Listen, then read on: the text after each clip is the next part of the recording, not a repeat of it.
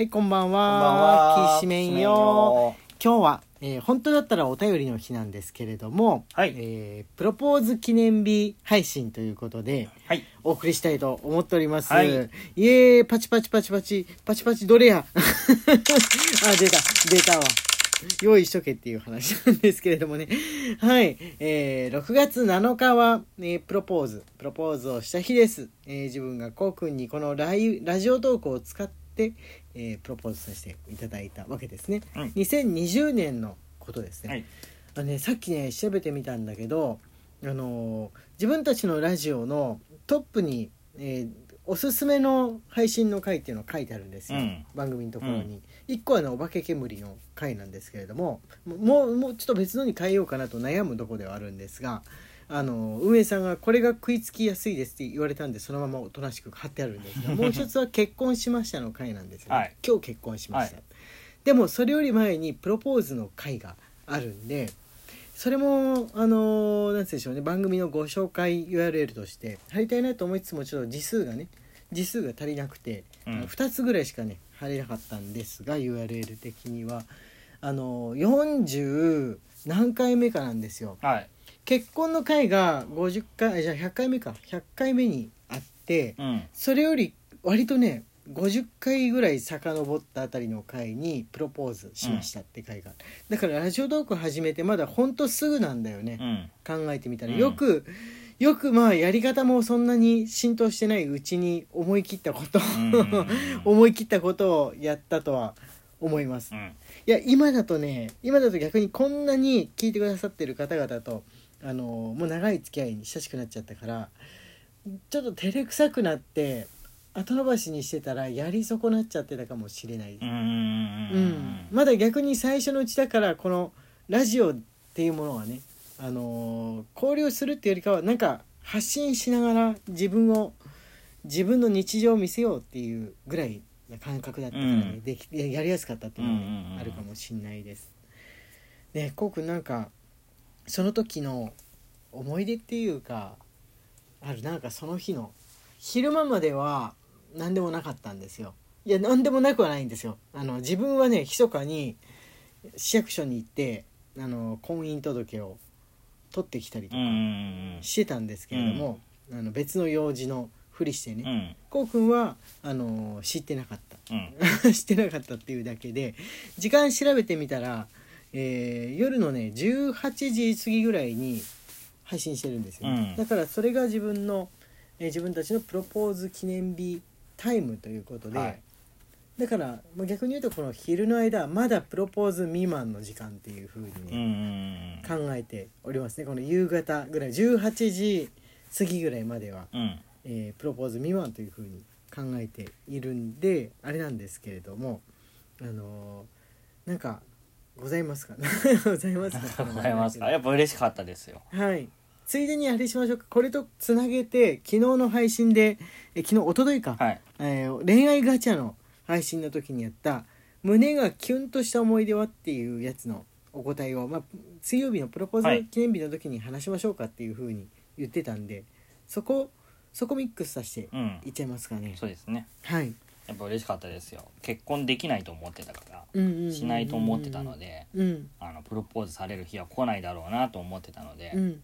やっぱ嬉しかったですねその時は泣いちゃいましたねあれね可愛かった、うんなんか泣いてるのを出した方がいいのかそれとも静まり返ってしまったらいけないからあのいっぱい喋ってごまかした方がいいのかありのままがいいのかすごい悩みながら話していた記憶があるんですけれども、あのプロポーズをしてね俺はねあの全然後悔をしてないというか、うん。未だにプロポーズしてよかったなっていうふうに思ってます、うん。3年経ちましたけれどもプロポーズをした時は確かにコロナコロナ禍が始まった年でね、あの今今やりたいことをやっておかなかったら来年にはどうなっているかわからないっていう追い立てられるような気持ちがねあったし世の中多分それで何かを決断した人って多かったと思うんですよ、うん。コロナ禍始まった年って、世界が乱れていたから、うん。でも今、まあ、もうそういうのは落ち着いてきて比較的平穏な生活に戻ってきてもあのあプロポーズあれあの勢いに乗っってでもやってよかったなっていうふうにうん。すごい思います。こうくんと結婚してよかった、うんよかったと思っております。う。ん。うん、胸がキュンとしたのもあのープロポーズした時にこうくんが涙を見せてくれてその時はキュンとしましたね。ある種この収録しながらってライブ配信ってほど後戻りできない状況ではないですけれども、うん。別にと中断はできるから、うんうん。あの断ったりとかはできるんですけど、あのーノンストップな感じの状況で他人に見せる聞かせるってことを前提としてやったからなんかある意味フラッシュモブほどじゃないですけれども、断りにくい状況を作ってみたいになって密かになっていてたらどうしようっていうのがずっと俺気になってたんで。なるほど。うん。そこでなんかいやちょっとそれは早まってますよみたいなことが言ったらその空気濁るから断りにくくなってたんじゃないかみたいになってたらね、うん。どうしようとかそう人にも思われてたらどうしようっていうふうに俺は3年間ずっと思ってたんですけど。全然全然。それはなくて。はい。よかった。そそれもねその心配もあったからでも涙見せてくれたから、あのーそういうや実は嫌だったとか系はないよねって思わせながら3年間うん。やってきたとこはあります。もう困惑しすぎて泣いたとかだったらどうしようとかあっても、うん。でもこうくんそういうタイプの子じゃないから困り困りすぎたりとか、あのー我慢嫌なのを我慢しすぎて泣くとかっていうのはねしないしない人だなと思ったから、真実のあの喜びなんじゃないかなとうん。は思いましうた。ん。はい、あと日常でねキュンとするのを感じることがあるとしたらはいはい。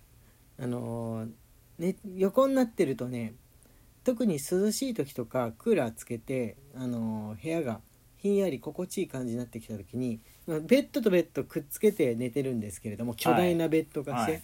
こうくんがベッド自分の方のベッドからゴロゴロゴロゴロっていう風に丸太を転がしてきたみたいな感じで自分のこの大の字になってる腕の脇のところにスゴロゴロゴロしちゃっていう風にはまることですかね。うん。そういう転がしゲームみたいな感じ。ゴロゴロしちゃっていう風にはまって腕枕の状態になる。うん。やってくることがよくあるんですけどうん。そういう時日常のキュンを感じますね。うん。可愛らしいなっていう風に思う瞬間でしょうか、うん。来たぞ来たぞみたいな感じ。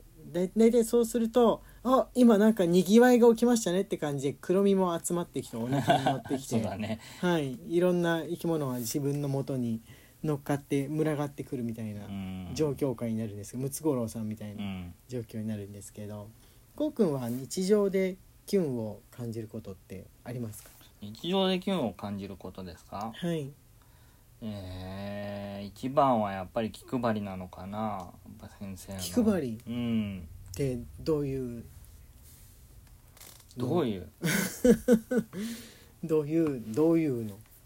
あのーやっぱりこっそり何かをやってくれるのでお風呂入ってる間にさりげなくコンビニに行ってなんか食べ物飲み物とかを買ってきてくれてたりとか、うんうんうんおやつとかデザートとかをこっそり買ってきてくれたりとかそういう小さいサプライズをいっぱい用意してくれるので、うんうんうんそれがやっぱり嬉しいかなって思はあなるほど。う、うん。ありがとうございます、はい、日常だとそういうところとうん。あるんですね。はい。あとは喋り方とか。喋り方？喋り方。どっちもあれですね。あの特にこう見せようみたいにあんまり考えてないで生きてる部分だから自分だとそれがキュンのポイントになると分かりにくい、うんうん。あれですけれども喋り方。うん。ですね。この眠くなるような多少たどたどしいような喋り方 喋り方で大丈夫なんですか？ね、うん。自分だとね全然自信がないしラジオ聞き直してみてもそのもう100回ぐらい前200回ぐらい前に聞聞いてもあー全然進歩せずたどたどしいなっていうふううにん。思ったりはするんですけれども。でもそれでコウ君がいいって言ってくれてるんだったら良いです、うん。思い出になるとやっぱフランスに指輪を買いに、はい。フランスで指輪を買う時にはいはい。お互いはい。同じ指輪はいはいはい。を買う時にまだ結婚とかではなかったんですけど、はい。あの指輪探しの旅になったこと。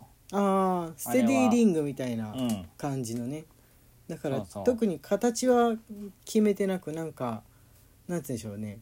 あのー仲良し以上うん。恋人未満みたいな人にこの存在の人にあげるやつなんで、うん。あんまりそのねでかい宝石ついてるやつとかでも結婚指輪でもないみたいな。もう指のサイズが合わなくなっちゃったので保存してあるだけなんですけど、はいはいはいはい、あそっか。サイズ合わないとかなるんだね。なった。なるんだね、うん。え小さいってこと？大きい。大きい？あじゃあうん。コックの指が細くなってるってことなんだ、ああそうなんだね。そっか。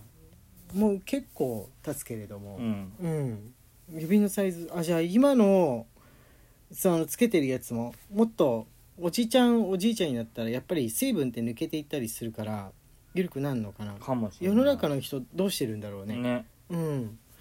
こう2030代とかで結婚する人は多いわけじゃん、うんその時まあ自分の年齢だったらもう50代50代だったらだいぶ体格とか何やらも変わってきてると思うんですけど、うん。人によっては逆にきつくなってる人もいるかもしれないですけど、うんうんうん。みんなどうして取ってはあるって感じなのかな、のそういう人も多いと思う、うん。ネックレレスにしたり、なくさないように。はいはいはいはい、あネックレスといえば今ねこうくんが前に買ってくれたテントウムシの。そうです。テントウムシのあのドルチェガッパーナのはい。